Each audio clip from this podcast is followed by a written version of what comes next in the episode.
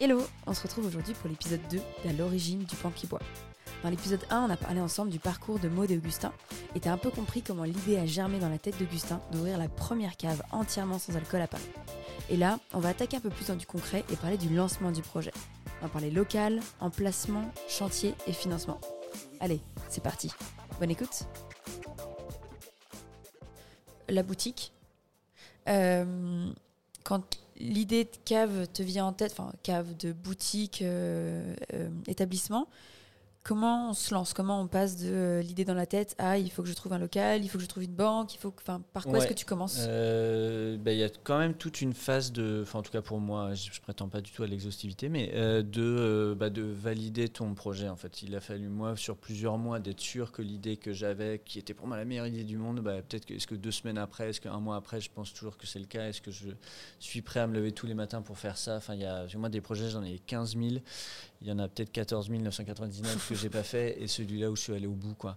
Donc il y a déjà toute cette période de, hum, j'allais dire de maturation, mais de, de Ouais. valider son projet, d'être sûr de est-ce que c'est vraiment ça que j'ai envie de faire. Enfin, mine de rien, c'était, c'est peut-être ça le, le plus dur en fait, c'est se convaincre soi-même, parce qu'après tout le reste, bah, tu fais ta to-do list, tu trouves ta banque, etc. Et finalement tu vas les cocher au fur et à mesure, quoi. Donc c'est, c'est pas si compliqué que ça, mais se convaincre, c'était ça qui était le plus dur. Et après, euh, bah, la première étape, euh, c'était pour moi le sourcing, commencer avec les boissons, d'être sûr que si j'ouvrais demain, j'a- j'aurais quand même des boissons de qualité euh, que je pourrais vendre. Parce que voilà, je ne pouvais pas faire un magasin. euh, le concept euh, aurait pu être génial, mais si les boissons ne suivent pas et si les gens adhèrent pas à l'offre, euh, ça, le projet il va s'éteindre très vite. Quoi. Donc j'ai Ouais. d'abord commencé par faire mon petit tableau Excel avec les boissons que j'aimais, que j'aimais pas, ce que je voyais ailleurs, que j'avais pas pu tester, ce que j'ai déjà testé. Enfin, un petit tableau tout simple pour me dire au bout d'un certain temps, bah oui, là il y a quand même pas mal de boissons, donc c'est crédible, je peux le faire. Quoi. Et après, donc très vite, euh, trouver une consultante donc, avec qui j'ai fait ce, ce business plan pour voir si, pour le coup, financièrement, c'était tenable, viable et euh, dans quelle proportion. Et après, euh, donc trouver des associés, enfin faire tout l'aspect un peu juridique de créer Ok. la boîte, etc. Donc ça, c'est plus facile parce que c'est. alors, je suis pas juriste en, a- en affaires, mais c'est quelque chose avec lequel je suis plus familier. Donc ça, ça a été assez vite. Pourquoi tu as ressenti le besoin d'avoir des associés?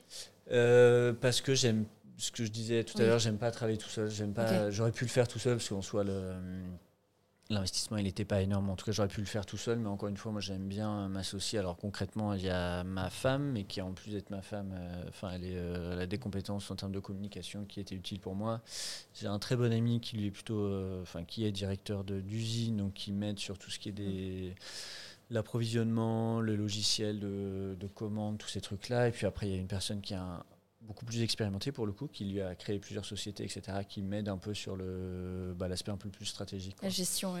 Ouais, exactement. Gestion, puis stratégie un peu sur le long terme, et puis surtout me donner confiance en fait. Et ça, c'est génial. C'est vraiment quelqu'un qui me dit bah non, c'est super ton truc, vas-y, les chiffres sont très bons, ou les chiffres sont pas bons, il faut peut-être faire gaffe. Enfin, un regard extérieur qui est très utile. Et après, donc euh, oui, trouver la banque, ça voilà. Enfin, classique, quoi. Faire, euh, prendre des rendez-vous, venir avec le business plan. J'avais prévu à chaque fois des petites bouteilles pour leur faire goûter quand même. Smart. Ouais, bah oui, quand même, parce qu'encore une fois, ils savent pas ce que c'est. Donc, euh, enfin, en tout cas, la plupart des gens ne connaissent pas les boissons sans alcool. Donc, j'ai dit, bon, le meilleur moyen, c'est quand même de leur faire goûter. Donc, j'avais prévu ça. Et puis après, il y a. C'était quoi le retour quand tu... Euh, Alors, sur les boissons, sur le projet, quoi. Euh, Des banques sur le... Les- le retour des de banques, j'en ai vu, euh, j'ai dû en voir quatre. euh, et toutes, c'était oui. Enfin, elles étaient toutes prêtes à financer le, le projet. Après, il y en avait certaines qui étaient beaucoup plus frileuses que d'autres. Donc, en gros, moi, je demandais X euros. Ils, voulaient, ils étaient prêts Ouais. à financer, mais beaucoup moins. Il y avait ça, il y avait bah, revenez peut-être dans 4 mois pour être sûr que votre projet est sérieux, machin. Donc j'ai eu aucune euh, porte fermée, mais euh, des portes plus ou moins ouvertes quoi. Et après il y a une banque qui est le CIC, je les mentionne avec joie, euh, de vraiment du quartier. Donc il y a 100 mètres de là, donc eux la- l'aspect local les intéressait beaucoup de financer un projet qui allait bénéficier, enfin leur quartier quoi, quelque chose qu'ils puissent mettre en avant. Et j'ai eu la chance de tomber sur une, une conseillère bancaire euh, déjà très sympa et en plus qui était enceinte et qui du coup était confrontée elle aussi à la pauvre offre sans alcool et qui dit mais c'est super. Ouvrez vite. Ouais, exactement. Quoi. Et, mais qui était vraiment sympa en plus. Donc, il m'a, enfin, ça allait très vite en fait. Je pense que je les ai vus, euh, enfin, en deux mois, ça devait être réglé. Euh, ça allait très vite, quoi. Ok.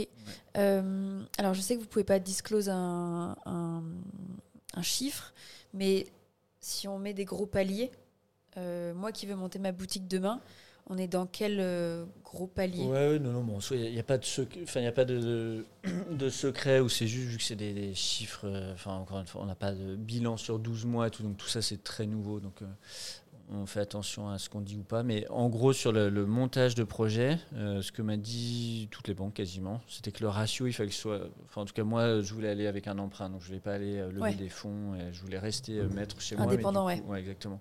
Mais du coup, le, bah, le contre. Enfin, la contrepartie de ça, c'est qu'il fallait bien une banque pour financer le reste. Donc c'était en gros 80% pour la banque et 20% pour moi, en, enfin, en termes d'investissement propre. Ok, donc 20% d'apport. Si je demande, ouais, exactement et de l'autre côté, enfin, la, banque demande à ce que j'investisse 20% euh, pour montrer que je suis investi, que euh, je crois à mon propre projet, etc. Donc, en gros, ils n'allaient pas financer 100%. Donc, voilà, ils m'ont dit non, il faut que vous, ce soit au moins 20% du projet. Et après, en termes d'investissement global, ben, on peut le dire, parce qu'en plus maintenant, on, lance notre franchise, et donc c'est des chiffres que les gens euh, vont, vont vous demander. Ouais, ouais exactement. Euh, et qu'on qu'on communique aux personnes intéressées. Mais euh, pour le premier projet, je ne veux pas dire bêtise, parce que ça remonte il y a assez longtemps déjà, mais je suis parti avec 180 000 euros pour ouvrir la. Quand tu dis premier projet, tu veux dire cette boutique Ok, d'accord. La boutique à Paris. 180, c'était une enveloppe assez large pour le coup. Enfin, J'avais prévu sans doute peut-être un peu trop. J'aurais pu prévoir un peu moins, mais c'était ce que je m'étais, euh, ce que je pensais nécessaire à l'époque. Euh, donc voilà, 180 000 à, peu près, avec une grosse enveloppe travaux. Euh, oui, parce qu'on va parler du, on va parler du local quelques il a, minutes. Il a fallu. il y a eu un gros budget de travaux, d'autant que c'était au moment où, c'était, je sais plus si c'était la guerre ou non, c'était pas la guerre encore, mais il y avait une précédente crise, donc tous les coûts de matériaux, enfin tout a pris genre 20% entre le début. juste avant peut-être aussi. Oui, il y avait l'électricité, le bois, enfin tout a pris, euh, les, budgets. Mon budget de travaux a gonflé de 20% entre la signature et le, paiement. Quoi. Donc ça, c'était pas, pas top. Mais... Donc voilà, une grosse enveloppe travaux, ensuite une enveloppe, euh, bah, évidemment, acheter le stock, euh, et après un peu de com, et après un investissement initial, tout ce qui est juridique, enfin les frais d'avocat, d'enregistrement de, la société, etc. Ok. Et si on parle un peu de l'emplacement, euh, je me suis mis sur Google Maps, j'ai un petit peu dézoomé, je me suis dit, pas mal quand même. Il y a à droite les buts de Chaumont, un petit peu en haut la Villette, et juste à gauche le canal Saint-Martin. Je me suis dit, il y a quand même, vous êtes quand même un petit peu au milieu d'un triangle euh, pour l'Est parisien qui est quand même assez, euh, assez intéressant. comment on en arrive à trouver ce local? Alors j'ai cru comprendre que tu vivais dans ce quartier. Oui, enfin euh, pas loin. C'est amusant que tu dis ça parce que d'autres personnes m'ont dit ah, mais c'est complètement contre-intuitif. Moi, si mm. j'avais dû ouvrir ça, je serais allé en gros dans le marais. Ah. euh, donc en fait, chacun interprète un peu à sa façon. Mais euh, non, non, mais je, en fait, je indirectement, je pensais comme toi quoi. en gros, je voulais bon déjà que cette première boutique soit à Paris. C'était voilà, encore une fois la France étant ce qu'elle est, il fallait que ce soit à Paris et plus particulièrement, je voulais que ce soit dans le nord-est parisien parce que mine de rien, c'est quand même là où les tendances émergent, où il y a un, état d'esprit qui correspond davantage à ce que je suis et à ce que je pense être celui de ma clientèle. Donc voilà, ça a écarté déjà pas mal à Paris. Et oui, moi j'habitais juste au-dessus. Enfin, j'ai déménagé depuis, mais euh, j'habitais euh, au-dessus, donc je connaissais globalement le quartier. Je savais que c'était plutôt euh, pas mal. Et après, en fait, il y a aussi euh, un rapport d'offres euh, et de demande, quoi. C'est qu'il n'y avait pas 15 000 lieux euh, disponibles. Alors moi, j'ai trouvé ce lieu via GIE Paris Commerce. Donc c'est en gros un dispositif qui est rattaché in fine à la mairie de Paris, mais qui, bon, qui est indépendant, mais peu importe, quoi. Et qui en gros soutient des projets innovants. et qui du coup en gros met à la disposition des espaces un peu moins chers que si j'étais pas passé sur le parc immobilier privé. Donc voilà, des loyers un peu moins chers, parfois un petit peu en retrait. Par exemple, là, on n'est pas sur euh, ce qu'on appelle un emplacement 1. Euh, enfin, je suis pas sur la rue, euh, l'avenue, au, pile au bon truc et tout. Mais bon, je me suis dit, moi, ça me dérange pas trop en fait. Donc voilà, des, loyers un peu moins chers et des surfaces un peu plus grandes. donc voilà, c'était ce dispositif-là qui m'a énormément aidé pareil, ils ont cru au projet dès le début, ça se fait en un rendez-vous et tout. Et donc, en gros, dans ce quartier-là, il n'y avait pas beaucoup de choix. Et c'est surtout que j'ai beaucoup aimé celui-là dès le début, en fait. J'ai bien aimé le- l'escalier, c'est un peu con, mais on dirait comme dans une maison. Je me suis dit, il y a ce truc un peu, euh, voilà, je monte à l'étage, enfin, il y a un truc euh, que j'aime Ouais. bien. L'arrière-boutique, hein, on sait ouais, pas ce qui s'y exactement. passe. C'est vraiment, en fait, avant, c'était un appart, donc l'appart du commerçant, donc il y a, je trouvais ça assez sympa. Et surtout qu'il y a pas mal d'espaces de stockage. Donc il y a le- l'espace de vente là où on est, et en même temps, il y a une petite cave et un stock en haut qui, du coup, permettent bah, de stocker beaucoup, donc de proposer beaucoup de références, en fait. Ouais. Ça fait combien de mètres carrés en tout? En tout, ça fait 89 mètres carrés. Donc, tu as en vente ici, rez-de-chaussée, 35 à peu près. En dessous, j'ai 18. Et en haut, du coup, si on fait la soustraction, ça doit faire. euh, suis pas bon en maths. Mais Moi euh, non plus, voilà, donc c'est pas grave. Il y a de la surface. 30, quoi, quelque chose comme ça. C'est à peu près équivalent, en fait. C'est la même chose. Ouais. Ok. Et euh, donc tu disais que dans le dans le BP, il y avait un gros budget de travaux Ouais. qui est lié au local. Euh, et c'est aussi un peu à ce moment-là où tu arrives, Maude. Comment ça se passe, euh, les travaux? Comment tu vois euh, ta boutique euh, Comment Alors, il y a l'architecte aussi qui Euh, arrive aussi à ce Évidemment. ouais, en fait, la- l'architecte, elle arrive euh, bah, euh, il y a très longtemps. Parce que du coup, ça, elle a été très patiente parce que ça s'est fait sur euh, du temps long. Je pense que j'ai dû la rencontrer à l'été 2021, du coup. Je pense que les premiers plans, on bosse dessus ensemble en septembre 2021, toujours. Et le vrai débuté de travaux, si je dis pas de bêtises, ça doit être février 2022, du coup.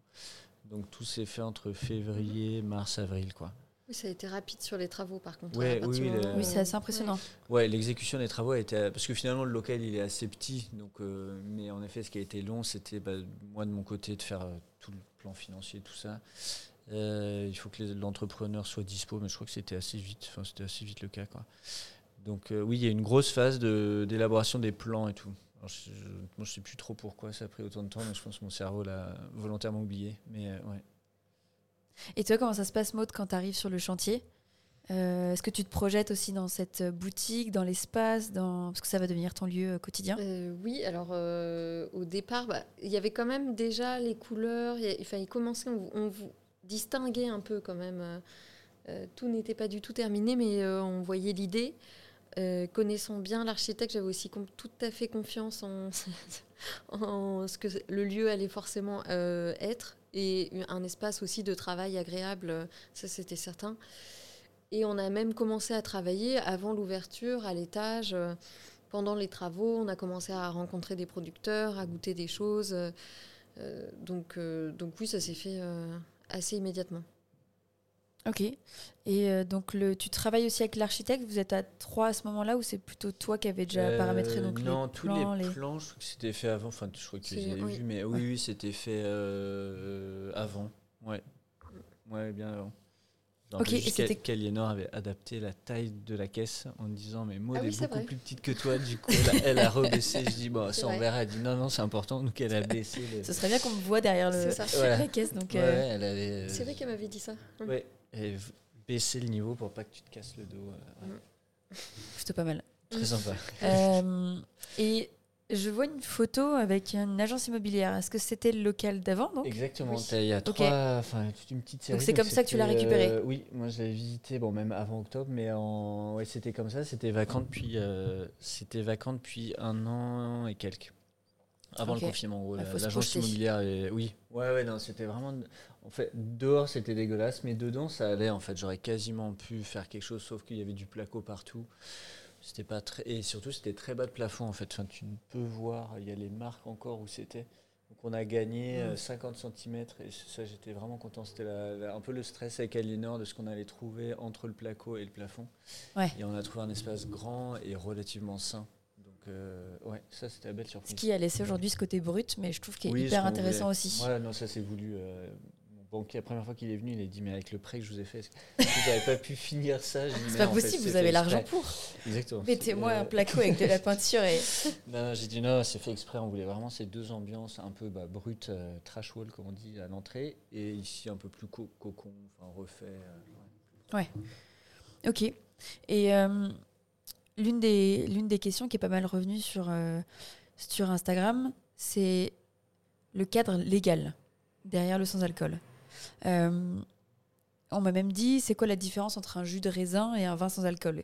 Qu'est-ce qui, enfin, quand tu te lances, est-ce que tu as besoin d'aller négocier Alors c'est pas une licence 4, mais je sais pas s'il y a un agrément pour pouvoir vendre ces produits? Euh, non, on n'a pas besoin de licence, euh, mais en effet, c'est un, c'est une vraie question. Et étant juriste, c'est évidemment un aspect qui est important pour moi de ne pas faire n'importe quoi. Et en même temps, parfois, d'aller aussi, le droit, ce qui est intéressant, c'est qu'on peut en faire ce qu'on veut. Quoi. On peut l'interpréter euh, un peu de, la manière qu'on veut, même s'il y a un cadre qui est défini. Quoi. Euh, mais donc, non, pas de licence 4. Et après, euh, oui, c'est encore tout nouveau. Donc, en effet, il y a des, bah, il y a des appellations qu'on a, pour le coup, pas le droit d'utiliser. Donc, on ne peut pas dire champagne sans alcool, par exemple. On ne peut pas dire okay. gin sans alcool. On peut pas dire vin sans alcool, mais on peut dire vin désalcoolisé, on peut dire pétillant sans alcool. Il y a un jeu, euh, et puis nous-mêmes, on continue un peu d'apprendre ça aussi, parce que les lois changent. Voilà, au début d'année, euh, il y a une nouvelle réglementation européenne, donc à partir du moment où il y a des alcoolisations, un vin ne peut plus être bio, même si le vin de base était bio. Donc voilà, ça, ça change, okay. c'est très évolutif, mais euh, euh, et ça se trouve dans un an, si on se revoit, bah, ce sera, ça aura changé. Enfin, donc ça, ça bouge beaucoup. Donc on, on, a un peu appris, on apprend. Enfin, on continue d'apprendre un peu sur le tas aussi ça. Et après, il y a quand même des différences majeures. Donc en, en gros, un vin désalcoolisé, c'est un vin de base, donc fermenté, duquel tu vas enlever l'alcool. Euh, majoritairement, c'est de l'évaporation sous vide.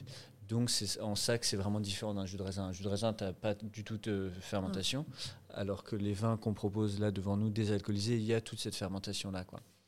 Mais après, oui, en soi, en fait, c'est la façon dont tu vas marketer, présenter le produit. Quoi. Un, évidemment, un jus de raisin et une boisson sans alcool, mais chacun euh, va la, ouais, la présenter d'une façon différente. Quoi.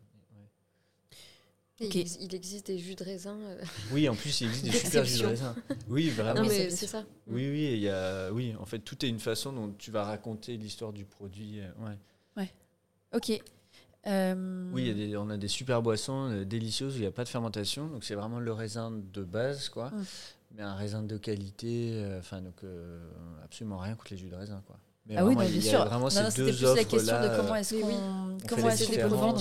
oui. Ouais. A vraiment, en gros, une des premières différences, c'est voilà, est-ce qu'il y a fermentation ou pas? Déjà, ça va, tu vas pouvoir faire un peu le tri. Euh, mais c'est voilà, pour ça qu'on essaie des petits panneaux, tu vois, des petites étiquettes roses à droite à Ouais. gauche, parce qu'on essaie. de- alors nous-mêmes, on est là pour présenter, mais l'idée, c'est aussi que les gens puissent faire leurs courses sans nous, en fait, donc qu'ils puissent se repérer. euh, voir ce que c'est, ce que ça n'est pas. Donc on essaie de mettre des petits écriteaux, des petites explications euh, dès qu'on peut. Quoi. Comment ça se passe avril 2022, euh, le lancement? Comment vous ouvrez? Avec quel euh, stress, anticipation Est-ce que vous avez fait de la com? Est-ce que c'était juste on ouvre, on voit ce qui se passe? Question hyper ouverte. Euh, Comment ça se passe pour vous? C'est c'est non, quoi la c'est- nuit d'avant? Euh, les nuits d'avant, c'était beaucoup de nuits blanches, quand même. Et euh, non, mais en gros, avril 2022, bah, c'est en fait, euh, c'est l'ouverture, mais pour moi, ça faisait déjà un an, un peu plus d'un an que je travaillais sur, sur le projet. Euh, tout seul, pour le coup, Maud Margent, là, 15 jours avant, c'était vraiment le, une sorte de cadeau du ciel, parce que je voyais l'ouverture que moi je m'étais fixée à arriver, quoi.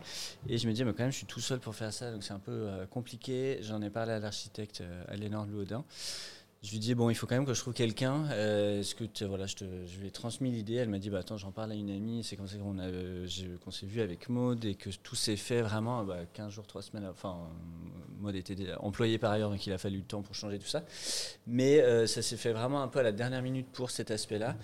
Après non, euh, et le fait est que pour l'anecdote, moi j'ai ma femme a accouché 10 jours après l'ouverture de la boutique. Donc en plus de l'ouverture de la boutique, j'avais aussi un petit bébé qui arrivait. C'est le premier. Donc pas avait- stressant cette période. voilà, exactement. Donc, euh, Tranquille. en fait, pas tellement de temps de stresser, mais beaucoup de nuits blanches. Donc finalement, les deux sont plutôt bien combinés. Et non, c'était, il y avait une forme d'un mélange entre excitation et euh, stress, stress un peu. Euh, pas forcément positif, mais voilà du stress de est-ce que ça va marcher, est-ce que ça va marcher, etc. J'étais très content de voir enfin le bout de ce projet, de voir euh, bah, les murs euh, peints, les, les étagères commencer à se remplir avec ces boissons que j'avais choisies, etc. Donc il y avait vraiment une joie de voir ce projet-là qui était dans ma tête depuis un, long moment, vraiment bah, prendre vie en fait. Donc ça c'était très intéressant. Et en même temps le stress de voilà, est-ce que ça va marcher, est-ce que pourquoi je fais ça, pourquoi euh, ce changement de vie, enfin voilà, ça, ça venait d'un mouvement un peu plus général. Le fait est que Maud était là aussi, donc on se connaissait pas encore très bien, mais il y avait un truc très rassurant aussi. Moi, je suis très mauvais sur la com, j'ai pas Instagram, etc. Donc, moi, des, voilà, gérer ça dès- depuis le début. Ok, donc c'est toi de- qui gères le Instagram de. Ok, Oui. Ouais. Je sais toujours pas le mot de passe. Social Media Manager. entre autres. Euh, et du coup, non, en termes de com, je pense que si c'était à refaire Oui, euh, oui. avec Maud dans l'équipe depuis plus longtemps, on ferait un vrai plan de com de Mhm. lancement, etc. Là, c'était un peu, euh, on ouvre et on voit ce qui se passe. C'est. D'accord, Très, bien résumé. Moi, j'avais fait des petites pubs sur la vitrine, voilà, bientôt on va ouvrir ça, etc. Donc c'était vraiment le minimal. Euh, T'as fait. euh, Oui, non, c'est ça, on a ouvert. euh, on Ouais. a- Le compte est né à ce moment-là Le Oui. compte Instagram Ok. Oui, oui. Même euh, avant ou après, je sais plus, le premier Non, jour. après, après le premier jour. Après, après, ouais, non, non, il n'y avait vraiment pas du tout On de tout ce qu'on évoque on peut. maintenant à nos Eh oui. candidats de franchise de faire un plan sur six mois avec tac, tac, Oui, oui. tac, tel, tel jour. euh, Ah, non, vrai, on y est on allé l'a un peu en jetant à l'eau et tant mieux parce qu'en fait, je sais que si. Enfin, parfois, quand on pense trop à toutes les étapes, la stratégie, il y a un côté qui freine en fait. Et moi, je Ouais. travaille beaucoup sur l'impulsion, l'intuition et tout. Et, et voilà, c'est- Sinon, on tout se cas, lance pas. Sinon, on se lance pas, ou en tout cas, moi, je l'aurais pas fait. Donc là, là c'était très bien de le faire comme ça, mais, mais on peut faire mieux et on fera mieux sur les prochaines ouvertures, c'est sûr. Mais donc, le, les, donc les premières communications, ça reste euh, des affiches euh, et on ouvre la porte et on voit. Exact. Euh, oui, il y avait bon sur la, la porte, le, vraiment pendant le chantier. moi, j'ai toujours trouvé ça un peu dommage de peindre en blanc les vitres et que les gens qui passent ne voient pas ce qui va arriver. Ouais. Alors je dis mais non, en fait, profite de cette surface-là de- d'exposition. ça fait un petit truc dans le quartier. Alors c'est c'est rien par rapport à un, un plan de com et tout, mais quand même ça fait ça ancre déjà le, le projet dans le dans le quartier. Donc ça c'était la première chose. Après il y avait euh, Si tes propres réseaux sociaux oui, il y avait en effet LinkedIn, etc., qui pour moi était le, le, le- le seul vrai réseau que j'utilise. Et est-ce que vous aviez un Et- objectif en vous disant euh, la première semaine on aimerait faire tant ou le premier mois? En chiffres, alors oui, moi j'ai un, enfin, j'ai un business plan avec euh, tel, ouais, il faut qu'on fasse tel chiffre, etc. Comme tous les business plans, c'est complètement. euh, Enfin, c'est pas Utopique et- évidemment. Ouais, c'est un peu utopique ou ça vient un peu de nulle part parce qu'en plus, nous, il y avait pas de. On peut pas comparer avec d'autres caves sans alcool, il y en avait pas. Donc, euh, autant quand tu ouvres une cave à vin, tu sais à peu près les chiffres que font les caves à vin. Nous, on pouvait pas le savoir. Donc, il y avait quelque chose d'un peu hypothétique, mais, euh, mais qui s'est avéré assez juste, en fait, assez rapidement. Et non, en termes d'abonnés, tout ça, enfin, oui, toi, Maud, tu avais déjà un peu une idée de ce que tu voulais comme objectif au final, quoi, de ce qui était pas mal. Et, euh, mais, euh, Oui, oui, c'est encore euh, en développement d'ailleurs. Enfin, oui, Ça prend du temps. hein. ça prend du temps et en même temps, c'était chouette de voir au départ qu'on a eu rapidement du relais au niveau de la presse, euh, que ça que ça a intéressé, que ça qu'on a eu pas mal d'articles et donc euh, ça, ça nous a bien aidé. Ouais. Peut-être que le fait que vous sur les relations presse, mais en effet, on a fait Ça, très euh, vite un dossier de presse. Pour le coup, avec une agence, là, on s'est dit bon, on n'a pas un budget comme énorme, mais on veut que de- avoir un vrai dossier de presse et qu'il soit bien fait. Donc là, on a travaillé avec une agence de presse qui a fait un super travail. Et euh, du coup, on l'a vite relayé, enfin, que ce soit Maud ou moi, on a chacun euh, des contacts dans presse générale, que ce soit euh, société de production, euh, journalistes divers et tout. Donc on a surtout axé là-dessus. Et le fait est que c'est allé assez vite, en effet. Quoi. Ouais. Il y a eu pas mal de retombées presse assez rapidement. ouais. Ouais, puis vous avez la primeur d'être les- la première. Ouais, cave d'être les sans alcool en France. sur un concept et à Paris. Ouais. C'est aussi Donc ça, ça, ça je dis pas que c'est plus facile, mais ça, forcément, euh, les, Oui, les médias, ils aiment bien cette euh, Oui, si, relier cette c'est plus information. ouais. facile. Ouais, ok, Ouais, on peut le dire. non, bah, oui, non, non, carrément, on a. déjà, le fait d'être à Paris et la France reste un pays quand même très centralisé, donc euh, c'est beaucoup plus facile. euh, la plupart des journalistes un peu tendance et tout habitent dans le quartier ou à côté, Ouais. donc déjà rien que ça, c'est. Vous faites partie de leur quotidien quoi. déjà, ouais. Exactement. Et après, c'est le- l'alcool, son alcool, c'est un sujet qui est euh, important dans toutes les familles, quoi. Donc voilà, ça faisait écho à pas mal de choses, donc euh, ça a facilité la- le démarrage, quoi. Et si on revient sur les- le premier mois, c'est c'est quoi votre première clientèle quand on passe la porte? C'est des gens qui regardent un peu partout, qui cherchent de l'alcool, qui n'ont pas vu peut-être qu'il y avait écrit sans alcool sur la, sur la Mhm. devanture. Comment ça se passe? C'est quoi le, le- le retour des clients?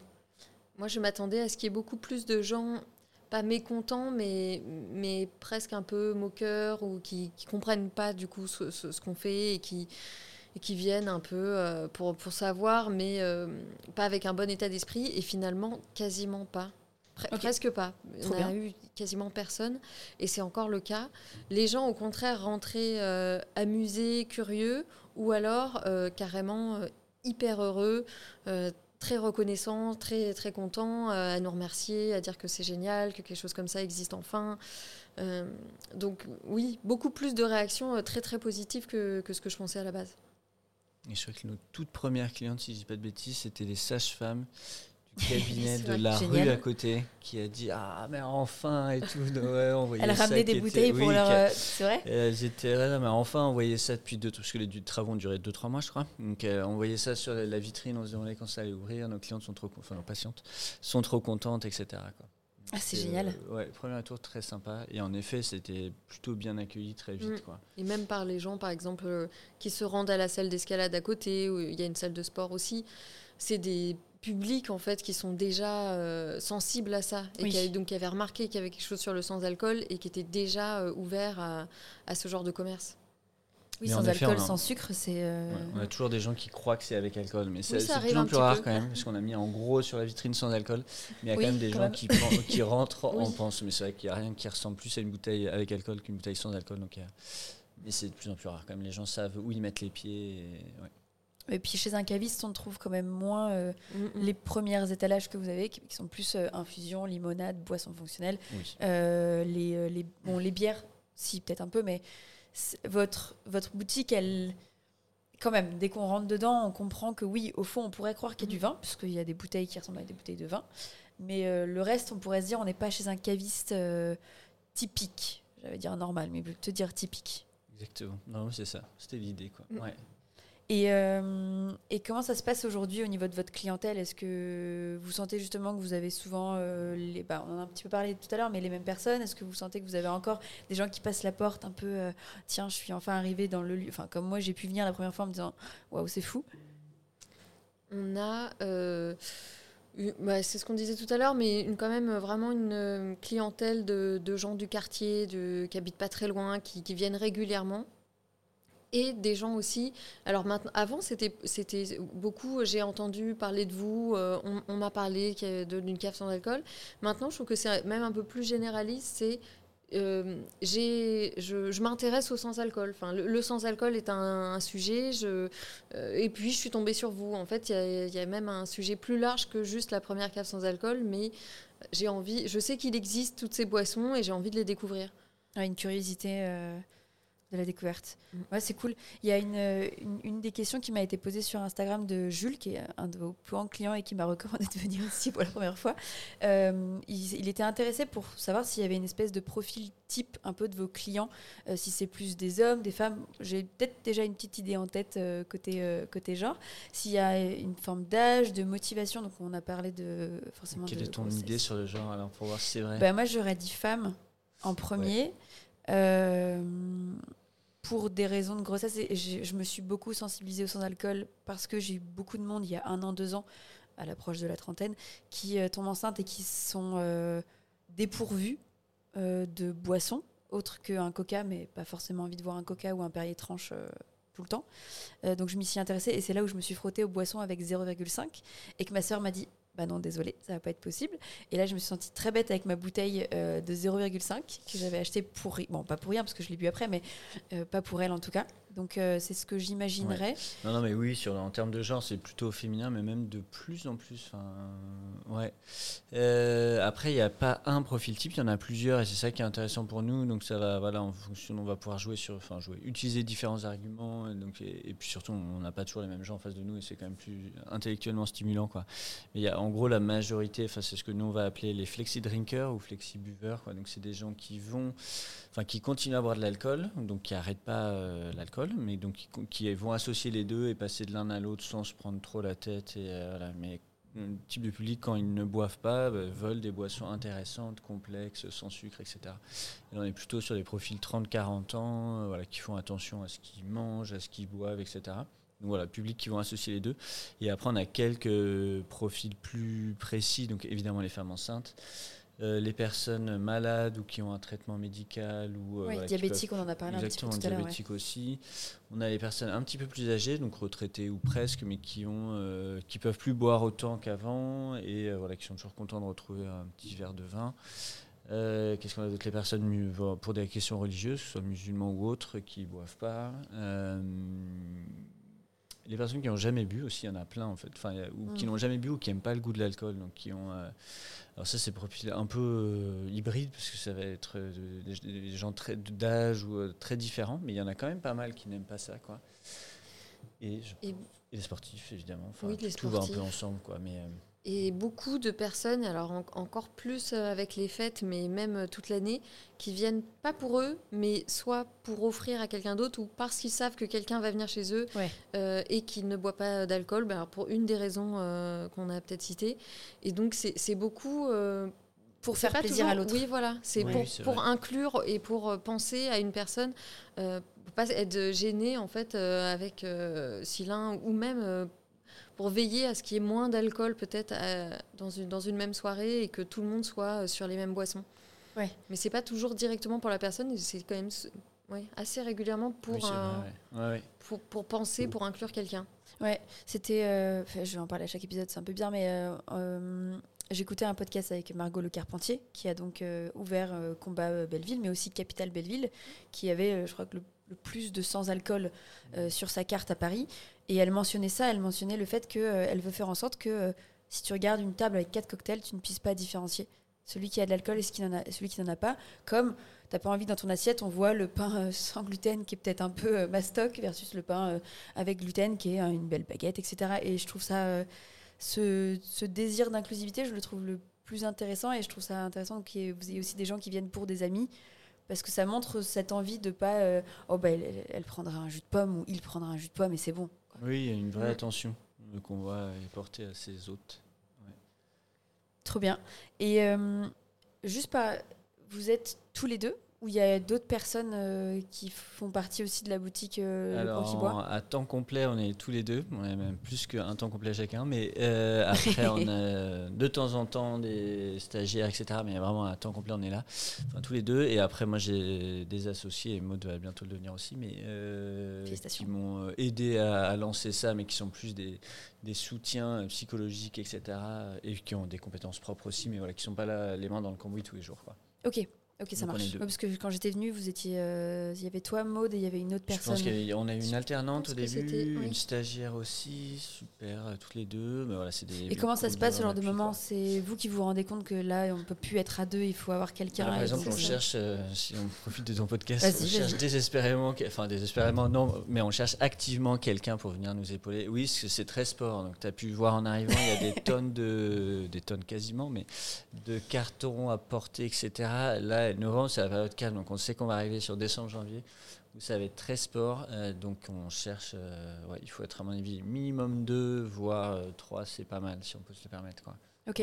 Décembre, janvier, parce que c'est le moment de Noël dont on parlait tout à l'heure et que vous, avez, vous devez avoir plus de stock parce que ça part forcément plus vite. Il y a plus de stock. Euh, oui, tu vas voir les pétillants, ça va. Il y a les cadeaux aussi. Les cadeaux. Ah oui, ah oui, il faut emballer, donc il faut un stand. Oui, il y a ça. Il y a en même temps sur notre e-shop, il y a plus de commandes. Enfin, on n'a pas énormément de recul, mais on sait que c'est une période aussi où les gens ont envie de commander pour chez eux. Donc il faut préparer tout ça. Enfin, tu vois ce qu'il faut envoyer, etc. Euh, et puis, parce qu'après, on va enchaîner sur Dry January, qui est aussi une période euh, sur le sang d'alcool très importante. Donc, ça va être les deux mois un peu euh, intenses. Donc, voilà, il faut qu'on embauche. Donc, si vous êtes dispo pour, pour ce moment, mhm. vous pouvez contacter Maud, je crois, sur l'Instagram. Elle sera ravie de vous répondre. Vous venez directement à la boutique, en vrai, je pense. Carrément. Ouais, en mi-temps, enfin, on s'adapte, quoi. Et tu parlais de livraison, donc de commandes sur le site. C'est quoi la proportion entre ce qui est acheté en magasin versus sur le site? Euh, c'est vraiment minoritaire. L'offre sur du e-shop, elle est venue déjà dans un deuxième temps. Enfin, nous, on a ouvert, je pense, en avril. Le e-shop, on a dû le lancer euh, peut-être six mois après, quelque chose comme ça. Nous, le but, c'est vraiment de travailler sur les magasins physiques, parce qu'encore une fois, c'est Ouais. des produits nouveaux. Il faut euh, que les gens puissent venir, lire les étiquettes, poser des questions, euh, tester éventuellement une ou deux boissons. Enfin, donc l'aspect physique, pour nous, il est important. Et en plus, c'est, euh, je parle pour nous deux, mais c'est ce- quand même ce qu'on préfère. C'est quand même plus intéressant de parler à une vraie personne que de faire un Oui, carton. que de faire un carton. Du coup, ouais. mais voilà, il y a des gens qui sont pas à Paris ou qui peuvent pas se déplacer, enfin peu importe. Donc on a aussi développé cette offre-là, mais qui, voilà, nous l'idée c'est plutôt d'ouvrir des pans qui bois un peu partout pour que les gens puissent directement aller en Ouais. boutique euh, et un pan qui bois pas loin de chez eux, plutôt que de, de miser sur Internet. Voilà, c'est moins notre truc, surtout d'un point de vue écologique. Envoyer des, bouteilles ouais. un peu partout en France et tout, c'est moins notre tasse de thé. Mais voilà, pour l'instant, on sait que avant d'avoir un pan qui boit à tous les 15 km, bah, c'est peut-être l'étape par laquelle il faut passer. Quoi. Ok. Et justement, c'est combien le panier moyen? Parce que alors, moi, quand je suis venue, euh, on m'avait dit euh, fais gaffe, tu vas claquer ta carte. Enfin, c'est fini, quoi. Je lui ai envoyé une photo après avec euh, ma table remplie, je crois, de 5 boissons, dont Osco. Euh, donc je suis revenue et j'avais mal au dos parce que j'avais bon qui était rempli. Euh, le panier le moyen, panier ça, moyen, ça ouais varie vraiment. Enfin, c'est pas une réponse de, de Normand, mais c'est euh, en- en- encore une fois en semaine, tu auras des petits paniers parce que les gens viennent prendre. Voilà, j'ai un dîner ce soir, hop, je prends un pétillant qui va être autour de 10-15 euros, ça dépend. Et le week-end, pour le coup, bah, je vais, euh, je pars en week-end où, euh, où j'ai une vraie soirée, donc ça va être une, un 10 spiritueux autour de 30 euros. Et on Ok. prend plusieurs bouteilles, donc ça va osciller entre 20-30 euros euh, la semaine, quoi, et plusieurs dizaines d'euros le week-end. quoi. Mais ça, ça varie vraiment, parce qu'après, en plus, il faut faire la distinction des clients qui viennent pour la première fois, Oui. qui souvent vont prendre juste une ou deux boissons pour Mmh, voir qui un vont peu. tester pour voir un peu. Parfois, ouais. c'est même moins de 10 euros sur le premier achat. Ils, font, ils testent et puis après ils reviennent et là ils savent que ça peut marcher donc ils vont prendre des plus gros volumes quoi. Et vous Voilà. sentez que les gens sont joueurs? Euh, Joueurs euh, à Oui. se faire conseiller, à se faire recommander des nouvelles choses as- assez facilement Mais je trouve qu'on a vraiment une clientèle de, de- de gens curieux euh, qui, ont, qui, même quand ils connaissent certaines choses, euh, vont nous poser des questions pour, euh, pour tester d'autres euh, d'autres euh, boissons. Et même pour certaines boissons qui peuvent paraître euh, un peu étranges de l'extérieur, comme de la mazaki, c'est du riz fermenté. Il y en a qui se lancent comme ça, euh, sans, sans beaucoup d'explications, parce que ça les amuse de découvrir des choses euh, qu'ils connaissent pas. Oui, puis ça peut être top d'arriver dans une soirée avec euh, j'ai la dernière boisson à tester. On aime, on n'aime pas, c'est pas grave. Ouais. Non, je pense en termes de volume, les meilleures ventes, ça reste des boissons dites classiques comme un- une sorte de pétillant sans alcool, ce que les gens savent, les bières, voilà. Mm. les boissons un peu originales, etc. Ça, ça reste moins de ventes, mais nous on les aime beaucoup aussi. Donc c'est souvent c'est là qu'on va davantage présenter parce qu'il faut beaucoup plus expliquer ce que c'est, euh, l'intérêt. ouais. Ok. Et euh, une question de d'Anne-Laure euh, qui vous demandait quelles sont les boissons les plus vendues. Alors ça peut être aussi euh, thématique. Alors justement, ça, ça dépend vraiment des saisons. Euh, le- là, on a fini l'été, donc l'été c'est beaucoup les spritz, alors déjà fait ou à, ou Ok, à- ah oui, donc tu ou à parlais, faire ouais. soi-même, quoi. Oui, tu vois un peu les cocktails plutôt euh, estivaux quand il fait chaud, etc. Là, on va arriver, ce qu'on disait sur Noël, les fêtes, donc le ch- champagne sans alcool entre Ouais. guillemets, quoi, les pétillants à fond. Euh, Donc ça dépend vraiment en fait de la, du moment de l'année oui, vous avez des votre saisons, stock il y a un qui- peu, ouais. ouais, exactement. Les bières, ça va être un peu en continu, mais après au sein des bières, il y aura peut-être les bières un peu plus brunes et autres, ça va plutôt être en hiver. Sur les cocktails, euh, en ce moment, c'est Peut-être plutôt le rhum, quoi, qui marche un peu mieux. Ok. L'automne avec le rhum, ok. Oui, un peu plus, quoi. Euh, et après, il y a des un peu continus, le kombucha et autres. Je suis pas sûr qu'il y ait vraiment de saison. Enfin, ouais. Non, ça c'est vrai, euh, c'est un peu Et constant. évidemment sur les vins, le rosé en été à fond. C'est- euh, Là, on va vraiment sur le vin rouge, donc on recommence à un peu compléter notre gamme de vins rouges. Et le vin blanc un peu en continu, quoi. Ok. Euh, et sur la, pour, pour une dernière, dernière question un peu business, mais euh, euh, est-ce qu'on en vit Euh, Alors je mets, pas, je mets vraiment le mot bien entre guillemets, hein, parce que je pense que c'est une notion qui est très compliquée, mais est-ce qu'on a envie d'être caviste? On en vit. et, tant- mieux. Euh, oui, oui, non, non, ça a été. Nous, on a la chance d'être assez rapidement, euh, pas dire rentable, mais en tout cas à l'équilibre, donc de pouvoir. Enfin, concrètement, moi, je me paye depuis le premier jour où j'ai ouvert la boutique, donc ce qui est assez rare, quoi. Enfin, toute la phase de développement, je l'ai fait entre guillemets bénévole.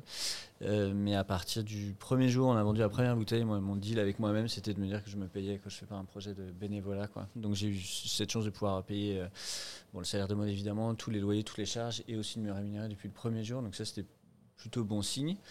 Euh, et ce qu'on en vit bien, après, voilà, on travaille énormément. Donc, c'est euh, des longues journées, des, euh, c'est 6 jours sur 7. Enfin, il faut aimer bosser, quoi, quand même. Ouais. Et il faut aimer aussi l'aspect physique. C'est pas, euh, encore une fois, on n'est pas derrière un bureau et quand on est mal dormi ou pas de bonne humeur, bah, il y a quand même des gens qu'il faut accueillir, il faut sourire, il faut être un Mm. minimum vendeur et sympa. Donc euh, voilà, il y a tout ça à faire. Quoi. Mais oui, oui, on a envie. Après, euh, encore une fois, on n'a pas beaucoup de recul et on ne donne aucune leçon. Donc on fera le bilan dans 5 ans peut-être. Quoi. Euh, moi, je me suis donné 3 ans pour faire un vrai bilan et après voir si on continue. Si on, enfin, je sais déjà qu'on va continuer, mais, mais ouais. Et tu dis que dès le premier mois, euh, vous avez pu vous payer. C'est quand même pas. euh, je trouve ça. euh, c'est pas anodin. Tu Oui, penses, oui. Vous pensez que c'est dû à quoi? Euh, Si vous au avez un, conseil ou un tips. euh, T'as dit quoi Au montant de l'emprunt. D'accord. Euh. Non, mais mine de rien, c'est important. Enfin, de, de- je sais pas qui sera ton auditeur, auditoire, pardon, mais euh, de pas se planter sur la trésorerie et de ne pas euh, avoir peur d'emprunter trop, et parce que euh, nous on a la, de, de contrôler le moindre euro au début quand tu te lances, c'est compliqué d'avoir ce stress-là, de savoir est-ce que je vais pouvoir payer mes factures, mon, mon loyer, mes, mes salariés, etc. Euh, et après. euh, je sais plus quelle était ta question plus précisément. Très large, est-ce qu'on en vit et comment est-ce qu'on arrive au bout du premier mois à se, à se payer et qu'est-ce qui a créé ça? Est-ce que c'est justement bah, un contrôle du prêt, un contrôle de... Ouais, enfin déjà pas se tromper sur son business plan, enfin sur les hypothèses, d'essayer de les faire le plus réaliste possible et du coup de, après de prévoir un, un emprunt suffisant en fait. Enfin, c'était mon premier conseil du banquier, c'était mais Enfin, ne sous-estimez pas, enfin, empruntez assez en fait. Bon, lui, il a évidemment un intérêt pécunier à ça, mais c'est surtout dire, il n'y a rien de pire pour un banquier que quelqu'un qui revient trois Mm. mois après en disant, bon, en fait, j'ai pas assez emprunté, euh, je suis déjà un peu à court. Donc, euh, donc j'avais peut-être mis la barre un peu haute en termes de, de chiffres, mais, euh, mais voilà, en tout cas, je pense qu'elle était plutôt bien dosée, où ça nous a permis de nous lancer tranquillement, enfin sereinement en tout Mm. cas. Euh, et après, oui, je, après le, le deal, c'était aussi que si ça marche pas, j'arrête de me payer. Enfin, le but, Ouais. c'était absolument pas de couler la boîte juste Ouais, pour me payer, quoi. Mais voilà, j'ai pu le faire au début, puis après en enchaînant comme ça. Et, et encore une de fois, on a eu la chance d'avoir un lancement plutôt euh, positif, bien qu'encore une fois, on avait fait peu de com et tout, que ça a rapidement pris, en fait, faut en tout cas suffisamment pris pour euh, se permettre. euh, Mm. Et tu dis que le, le business plan, tu l'as un peu gonflé. Euh, ça veut dire mettre plus le de montant de stock, l'emprunt. Le Pas de forcément. Le business, pardon, ouais. le business plan, justement, j'ai été très. euh, une nature plutôt prudente. Malgré, Ok. enfin, ouais. Mais tu mets quoi dans, dans ce business plan un peu plus On avait mis en gros les hypothèses voilà, de fréquentation, du panier moyen, de, euh, des charges, de, euh, bah, du budget com par exemple. enfin, C'est vraiment un business plan classique. Pour le coup, moi j'ai travaillé avec une consultante dont c'est vraiment le métier. Quoi. Moi je viens pas forcément de cet univers-là, donc j'avais besoin d'être conseillé là-dessus. Donc on a fait ensemble, enfin en gros, moi je lui disais mes hypothèses elle, elle a traduit ça dans un magnifique tableau Excel. Euh, et à la fin, voilà, on avait à peu près Excel, je le crois, ici. montant, euh, ben, on est obligé, bon, surtout avec un business plan. hein. C'est Ouais. pas Excel, c'est impossible à gérer quoi, avec des formules très complexes. Euh, donc oui, voilà. Après, je savais à peu près le montant total d'investissement, combien nous on a au capital de la société. Donc à partir de là, on a fait une, une soustraction pour le coup assez simple pour voir ce qu'il fallait emprunter quoi. Ok, ça marche. Eh ben écoute, merci beaucoup.